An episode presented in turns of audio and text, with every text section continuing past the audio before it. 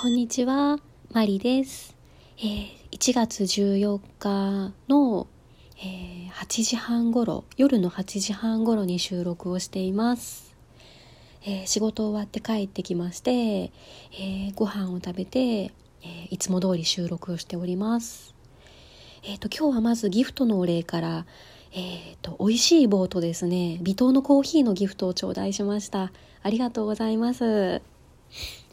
ーその美味しい棒をもらったの実は初めてだなと思って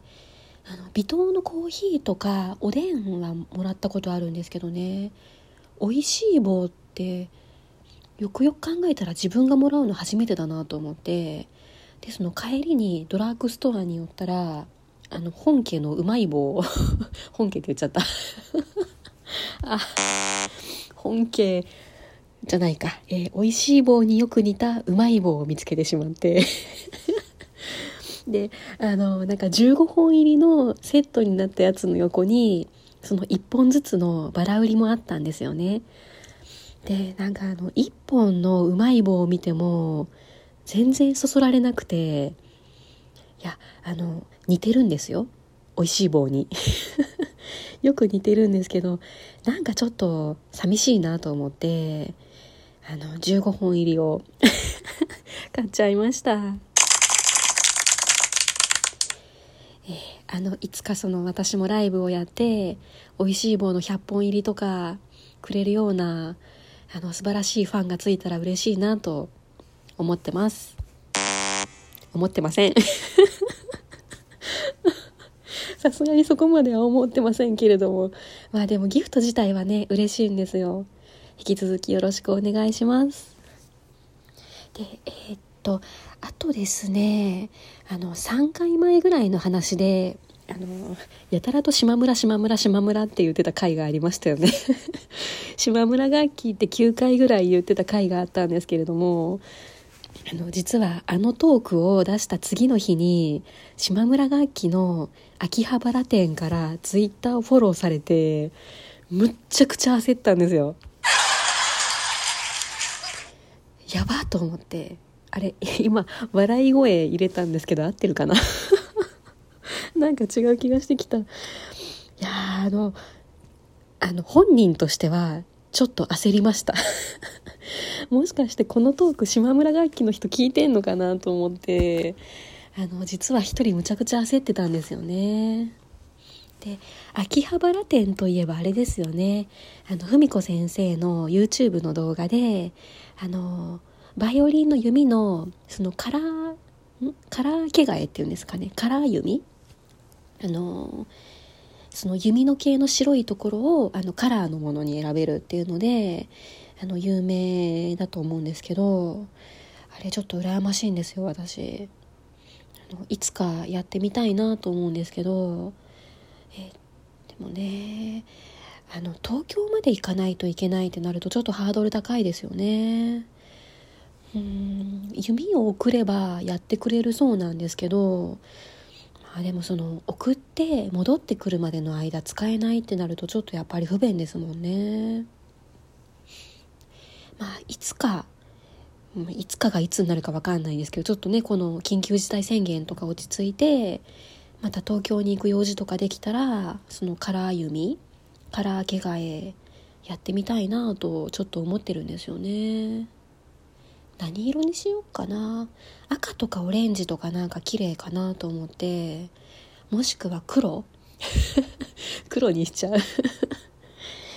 黒もなんかかっこいいなと思ってるんですよね。うん。あのフォローしてもらっといてなんなんですけれどもちょっといつ行けるか分かりません。島村楽器の秋葉原店さんすいません、えー、そのうち行けるようになったら行きます。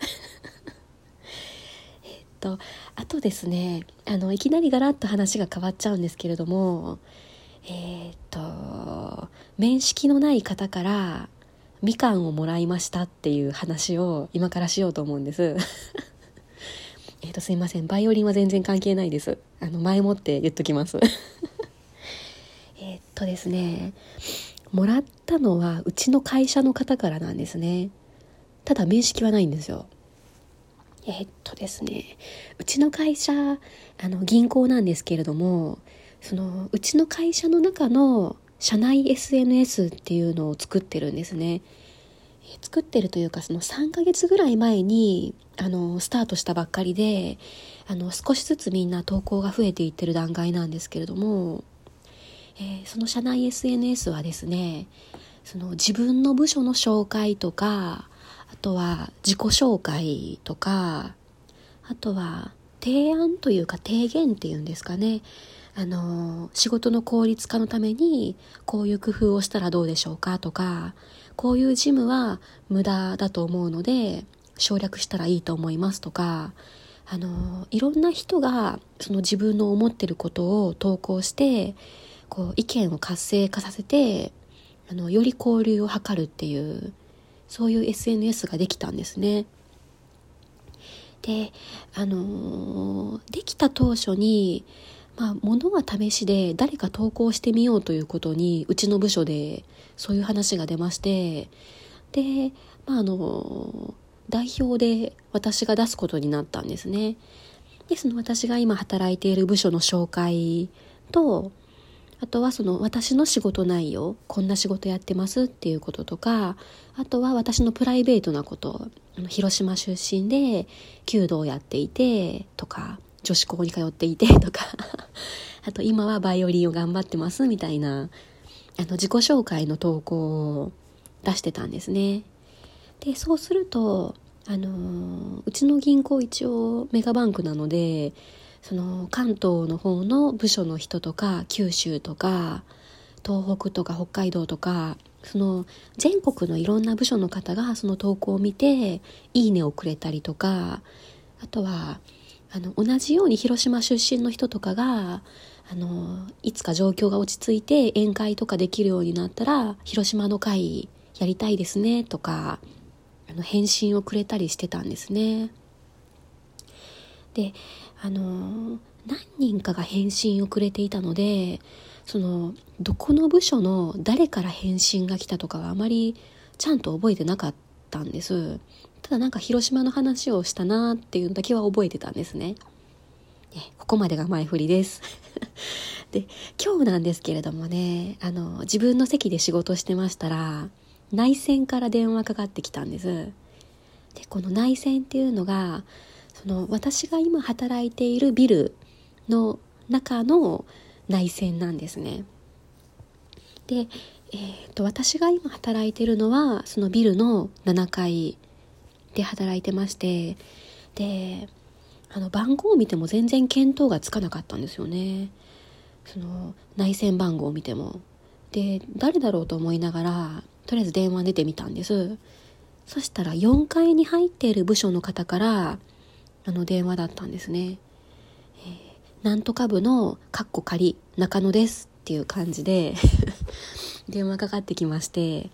であの同じビルの方から電話かかってくるのは私にとっては珍しくはないんですね。なんかその管理部門とか清掃業者が入るとか何かの修理で業者が来るとかいう時に大体あの私の内線が鳴ることになってるのであなんかそういう管理系の用事かなと思って喋り始めてたんですよねえそしたら「ビューティーオフィサーですか?」って聞かれたんですよ。え？ってなって、えそうなんですよ。あの私その SNS の投稿にあの周りからビューティーオフィサーって呼ばれてますって恥ずかしいことを書いてたんですよ。えー、そのビューティーオフィサーって なんやねんっていう話なんですけど ちょっとあのー、訳を話すとですねもともとのその私の役職名が有志オフィサーなんですね。有志ってあのその有志、ね、なんですけどで有志オフィサーなんですけどそのハンドクリームを会社で使ってましてですねあの宮本エミリさんが使っている、えー、アトリックスのビューティーチャージっていうハンドクリームをあの会社では使ってましてですねで何か話しかけられると「待って今ビューティーチャージ中だから」とかって言って ちょっと冗談で言ってたんですよね。うん、ビューティーチャージって何やねんっていう話ですけど。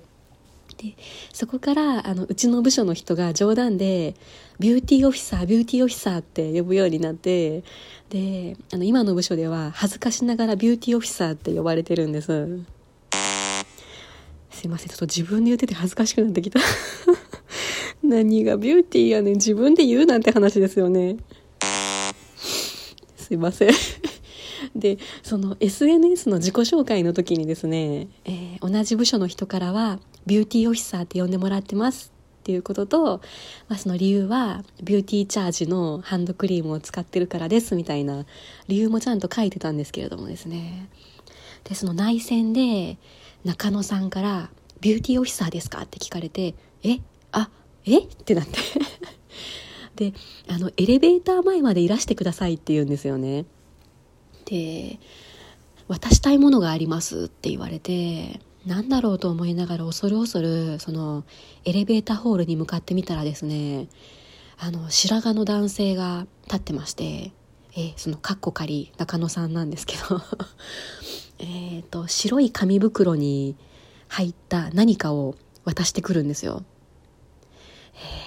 思い出しました。そのかっこ仮中野さんはですねあの同じ広島の出身の方だったんですよ。